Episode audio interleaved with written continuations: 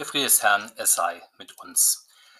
Wir hören das Predigtwort aus Markus Evangelium Kapitel 12. Und es trat zu Jesus einer von den Schriftgelehrten, der ihnen zugehört hatte, wie sie miteinander stritten, und als er sah, dass er ihnen gut geantwortet hatte, fragte er Jesus, welches ist das höchste Gebot von allen? Jesus aber antwortete ihm, das höchste Gebot ist das, höre Israel, der Herr ist unser Gott, der Herr allein, und du sollst den Herrn, deinen Gott, lieben von ganzem Herzen, von ganzer Seele, von ganzem Gemüt und von allen deinen Kräften. Das andere ist dies, du sollst deinen Nächsten lieben wie dich selbst. Es ist kein anderes Gebot größer als diese. Und der Schriftgelehrte sprach zu ihm, Meister, du hast wahrhaftig recht geredet. Er ist nur einer und ist kein anderer außer ihm. Und den lieben von ganzem Herzen, von ganzem Gemüt und von allen Kräften und seinen Nächsten lieben wie sich selbst, das ist mehr als alle Brandopfer und Schlachtopfer. Als Jesus aber sah, dass er verständig antwortete, sprach er zu ihm, Du bist nicht fern vom Reich Gottes, und niemand wagte mehr, ihn zu fragen. Der Herr segne diese Worte an uns. Amen. Die Welt ist bekanntlich voller Regeln und Gesetze. Die Regeln und Gesetze, sie sagen, was richtig und was falsch ist oder versuchen das zumindest zu definieren. In der Schule wird zu Beginn jedes Schuljahrs zum Beispiel die Schulhausordnung behandelt. Wer dagegen verstößt, der muss sie manchmal abschreiben, um sie wieder besser zu verinnerlichen. Was darf ich, was darf ich nicht, was sollte ich, was nicht? Woher wissen wir das? Wir lernen das meiste davon praktisch durch Anschauung. Wir bekommen es von unseren Eltern oder Großeltern gesagt und gezeigt, auch von den Mitschülern, von den Lehrern. Wir lernen es, indem wir andere Menschen beobachten, was sie tun, was sie lassen. In den Medien können wir uns informieren über das, was in einzelnen Lebensbereichen in unserem Land, in Europa, was weltweit geltendes Recht ist. Oft interessieren dann nur einzelne Detailfragen, die uns gerade selbst betreffen, vielleicht aus dem Arbeitsrecht, dem Familienerb oder Vertragsrecht. Denn wer kann schon alle Rechtssammlungen, Gesetzestexte, die es gibt, überblicken? Oder auch nur die knapp 2400 Artikel des bürgerlichen Gesetzbuches oder die vielen Verordnungen und Ausführungsbestimmungen der Gemeinden, des Landes, des Bundes, der Europäischen Union. Wenn also schon das weltliche Recht ein so unüberschaubar weites Feld ist, wie steht es da mit dem Gesetz Gottes? Das wird doch wahrscheinlich noch weitläufiger sein, weil es ja alle Länder der Erde und alle Zeiten umfassen muss. Es muss ja immer und überall für die Menschen aller Zeiten Geltung haben. Und in der Tat, mindestens das Kirchenrecht in den unterschiedlichen Ländern und Kirchen ist ja eine Wissenschaft für sich. Die Anfänge davon finden wir in den fünf Büchern Mose mit ihren 613 Einzelgesetzen. Wo ist in diesen vielen Einzelbestimmungen nun der Kern? Von welchem Hauptartikel leiten sie sich ab? Auf welchen Grundsätzen fußen sie? Gott selbst schaffte hier Klarheit, indem er seinen Willen in einfacher Form bekannt gab, in den zehn Geboten, die er Mose offenbarte. Diese Gebote sind so einfach formuliert, dass wir schon als Grundschulkinder uns etwas davon merken können und dann auch alle weiteren Klassenstufen hindurch begleiten sie uns teils in Auswahl, teils insgesamt. Und jede Zeit, die sich mit diesen zehn Geboten beschäftigt, findet dann auch sehr persönliche Antworten auf die Frage, was der Wille Gottes für heute ist. Unser Predigtwort nun zeigt uns einen Menschen, der im Nachdenken über die Gebote zu Jesus kommt. Er ist ein Lehrer der Heiligen Schrift, also ein gelehrter Mann, der die Gebote natürlich sehr gut kennt. Er stellt Jesus nun eine schöne Frage, die zunächst wie eine typische Schülerfrage klingt, wenn er sagt, was ist das höchste Gebot? Es klingt ein wenig wie eine typische Schülerfrage, weil Schüler ja oft sehr praktisch denken und überlegen, was von dem vielen, was ich höre oder auch aufschreibe oder zur Kenntnis nehmen soll, was davon ist nun wirklich wichtig, dass ich es mir auch merken muss, weil es vielleicht später in einem Leistungsnachweis abgefragt wird oder weil ich es später wieder einmal brauche. Dieser Weise allerdings meint der Lehrer seine Frage nach dem höchsten Gebot nun nicht. Er weiß sehr wohl, dass alle zehn Gebote sehr wichtig sind und man sie nicht einfach auf eines zusammenstreichen kann. Aber er möchte sozusagen wissen, was der Sinn dieser Gebote ist, so wie zum Beispiel ein Naturforscher im Amazonas-Delta, in dem sich unübersichtlich viele Flüsse finden, wissen möchte, aus welchem Hauptfluss eigentlich gehen diese vielen Nebenflüsse hervor.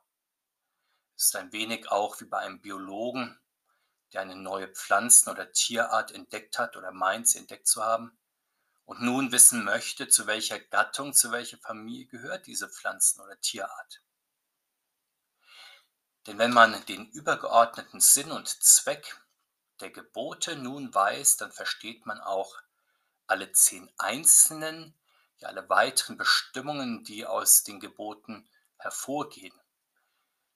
Es ist im Grunde wie bei einer Schulhausordnung, die vielleicht 20 einzelne Punkte hat und man überlegt beim Lesen oder Überfliegen, was ist denn eigentlich der Sinn dieser Ordnung? Und man wird vermutlich zu dem Ergebnis kommen, falls man es nicht schon weiß, dass das Zusammenleben vieler Menschen natürlich in der Schule möglichst gut funktionieren soll. Ähnlich bei einer Vereinssatzung mit vielen Paragraphen.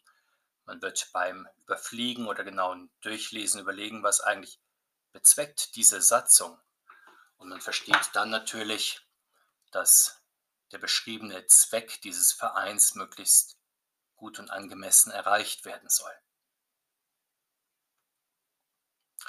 Weil wir alle viel schon von Jesus Christus wissen, deswegen überlegen wir uns vielleicht, warum aber kommt dieser wissensdurstige Mensch nun mit seiner Frage zu ihm. Jesus, der doch, wie wir aus dem Evangelium erfahren, Bußprediger war, auch Lehrer des Wortes, der wie die Propheten in Bildern und Gleichnissen sprach, der ein Wundertäter gewesen ist. Für einen Rechtsanwalt, der sich mit Paragraphen beschäftigt und Rechtskommentare liest, der auch Rechtsauskünfte erteilt, würde man ihn vielleicht zunächst nicht halten. Wir würden vielleicht nicht auf die Idee kommen, ihn zu bitten, um eine Rechtshilfe in einer Detailfrage des weltlichen Rechtes. Und natürlich möchte der wissensdurstige Lehrer das auch nicht. Er hat aber gemerkt, dass Jesus wie kein anderer den Sinn der Gebote und aller Gesetze Gottes deutlich machen kann.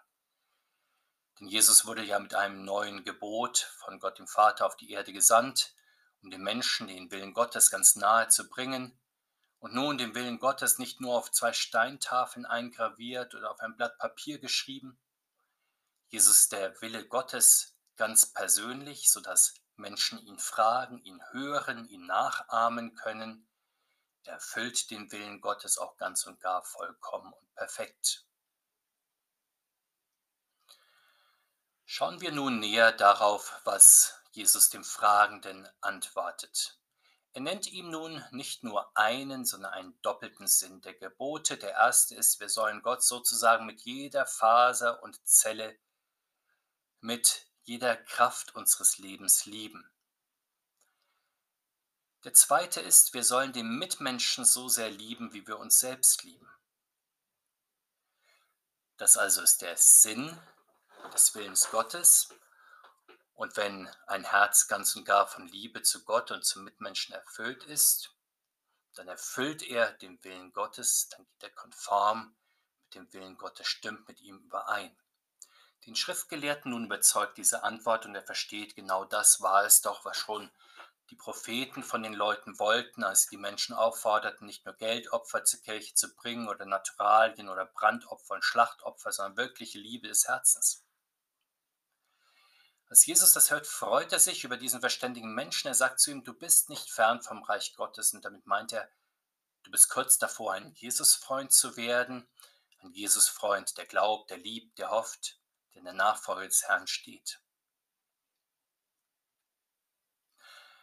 Damit ist die Aufgabe, die gestellt ist, im Blick auf die Gebote Gottes eigentlich klar, aber in unserem Alltag fällt die doppelte Liebe zu Gott und den Mitmenschen leider immer wieder in zwei Teile auseinander und sie wird zu einer vereinfachten Liebe. Einer sagt, entscheidend ist doch, was man für seinen Mitmenschen tut, in der Arbeit, in der Familie, in der Freizeit, in der Gemeinde vielleicht auch.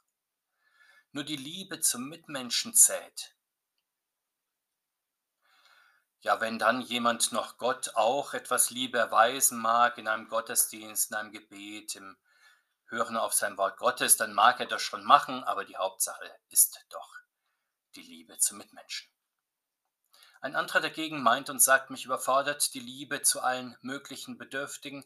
Ich will daher etwas Höheres, etwas Größeres lieben. So zieht einer sich in die Wissenschaft zurück, ein anderer in ein Kloster oder auf einen einsamen Hof oder ins Homeoffice oder in die Werkstatt, die Türen sind dann geschlossen und ein jeder gibt sich an seine bestimmte Leidenschaft hin. Jesus nun allerdings denkt nicht, dass wir selbst unserem Leben einen vollen Sinn geben können, weder auf die eine noch die andere Weise, sondern er hat für uns eine Doppelaufgabe bereit. Diese Doppelaufgabe beinhaltet Pflichten gegenüber Gott und Pflichten gegenüber den Mitmenschen, so wie es dann die zehn Gebote etwas detailreicher festhalten. Auf der einen Tafel sind, wie wir wissen, die Aufgaben, die jeder einzelne Gott gegenüber hat, ihn zu ehren, ihn anzurufen, seinen Feiertag zu halten. Auf der anderen Seite steht dann das, was man dem Menschen schuldet, für die man besonders Sorge tragen soll, sie nicht schädigen, weder mit Worten noch mit Taten, ihnen dienstbar sein, ihnen helfen mit Worten und Taten. Schauen wir auf einige Beispiele, wie Menschen in ihrem Alltag versuchen oder versuchen sollten, an der Liebe zu Gott mit aller Kraft festzuhalten. Ein frommer Bankdirektor wusste um die große Gefahr des Geldes für die Seele, vor allem der Habgier. Er erfuhr das, wenn er hörte und sah, wie sehr sie seine Kunden um Geld und Gut sorgten und darüber oft genug ihres Reichtums, ja ihres Lebens nicht froh wurden bemerkte auch an sich selbst, wie Geldangelegenheiten und Finanzgeschäfte immer mehr seine Aufmerksamkeit und seine Kräfte beanspruchten und ihn gleichsam aussaugten. Da stieß er auf ein lehrreiches Bild, das er sich selbst zur Warnung auf seinem Schreibtisch aufstellte. Es zeigte einen Menschen, der Geldschein in einen großen offenen Tresor legte. Doch hinter der Tresortüre, gleichsam versteckt, stand lauernd der Teufel, er hielt sich bereit, diesem Menschen im Rücken die Türe zuzuschlagen und ihn, wenn er sich zu tief in den Tresor hineinwagte, dann in diesem Tresor gefangen zu setzen.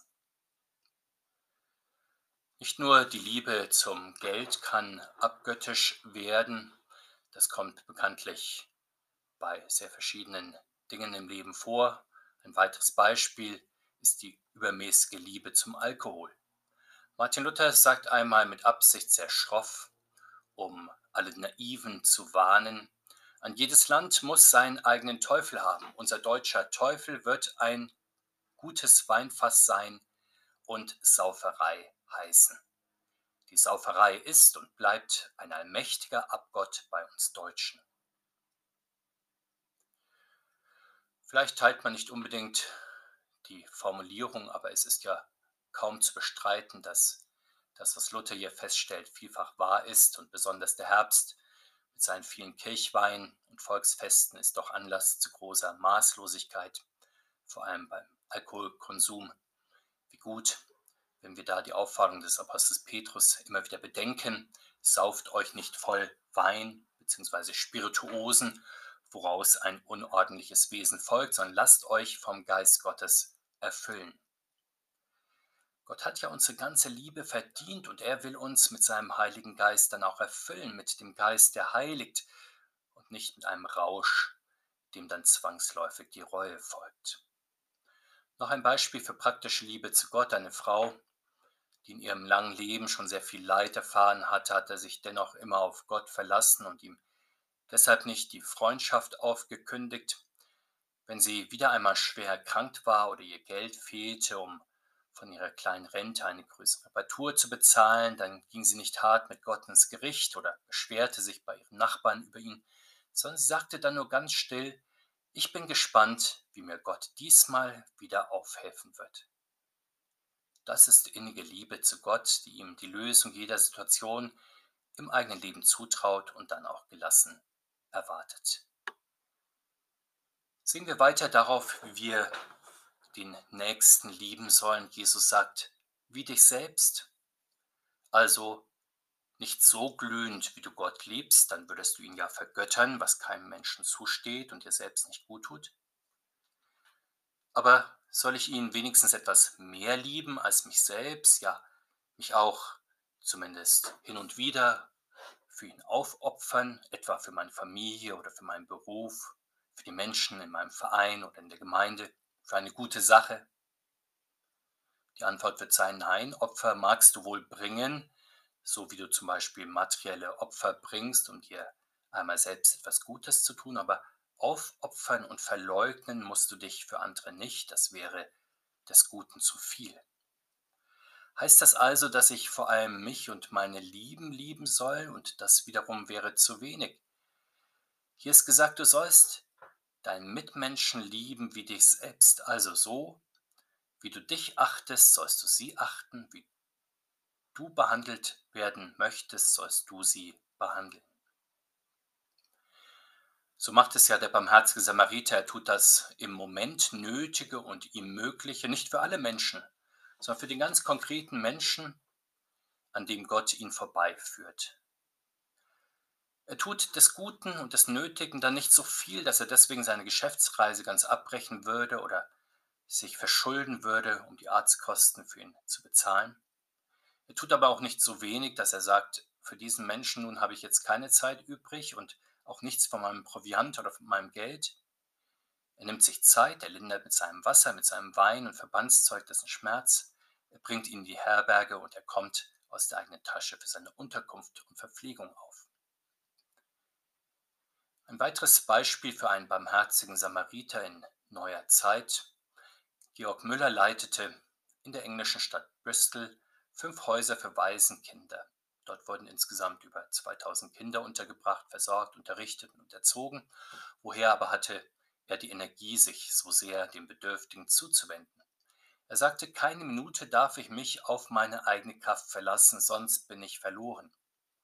Umso mehr verließ er sich in allen Dingen in kindlichem Vertrauen auf Gott. Er sagte, ich glaube nichts Besonderes, aber ich glaube alles, was in der Bibel steht. Wenn ich einen Schlüssel verloren habe oder Geld oder einen Lehrer brauche, so trage ich alles in kindlichem Glauben und im Gebet vor den lieben Gott. Das ist ja das allergrößte Glück der Christen, dass Gott sie schon längst geliebt hat und sie viel mehr liebt, als sie ihn lieben können und auch so viel mehr, als sie anderen Menschen Gutes tun können. Blicken wir also auch heute dankbar auf das, was der Schöpfer uns in überreicher Liebe geschenkt hat. In einem breiten Strom der guten Gaben wirkt er liebend auf uns ein mit Licht und Wärme, Luft und Farben, Essen und Trinken, Schaffenskraft und guten Mut, mit Herausforderungen und Bewahrungen, mit Familie, Freunde, Kollegen, Mitchristen um uns herum. All das fließt zu uns aus unerschöpflicher göttlicher Liebe. Vor allem, wie tief und wunderbar ist die Liebe, die Jesus Christus zu uns hat. In seiner Kirche gießt er seinen Heiligen Geist verlässlich auf uns, seine lieben Kinder aus, sodass wir durch ihn, durch sein Vorbild und seinen Geist reichlich Liebe haben, die wir dann weitergeben können. Er will ja seine Liebe durch uns hindurch wirken lassen. Wenn sein Geist auf uns ruht, fragen wir nicht mehr, ob wir dem großen Anspruch des Doppelgebotes genügen. Wir wissen natürlich, wir tun es nicht, aber er füllt die Lücke zwischen Anspruch und Wirklichkeit. Und seine Liebe zählt, nicht die unsere. Seine Liebe ist jeden Tag neu, sie kann jeden Tag auf uns ruhen, sie kann uns bewegen, wenn wir nur darum bitten und auch das Danken nicht vergessen. Danken wir ihm also heute Morgen seine übergroße Liebe und Treue zu uns und bitten ihn, dass wir dem Mitmenschen, den er uns über den Weg schickt, Augen, Herz und Hand öffne. Dann wird der liebende Gott die regierende Mitte auch unseres Lebens sein. Der Friede Gottes, der höher ist als unser Meinen Verstehen, er bewahre uns in Jesus Christus, unserem Herrn. Amen.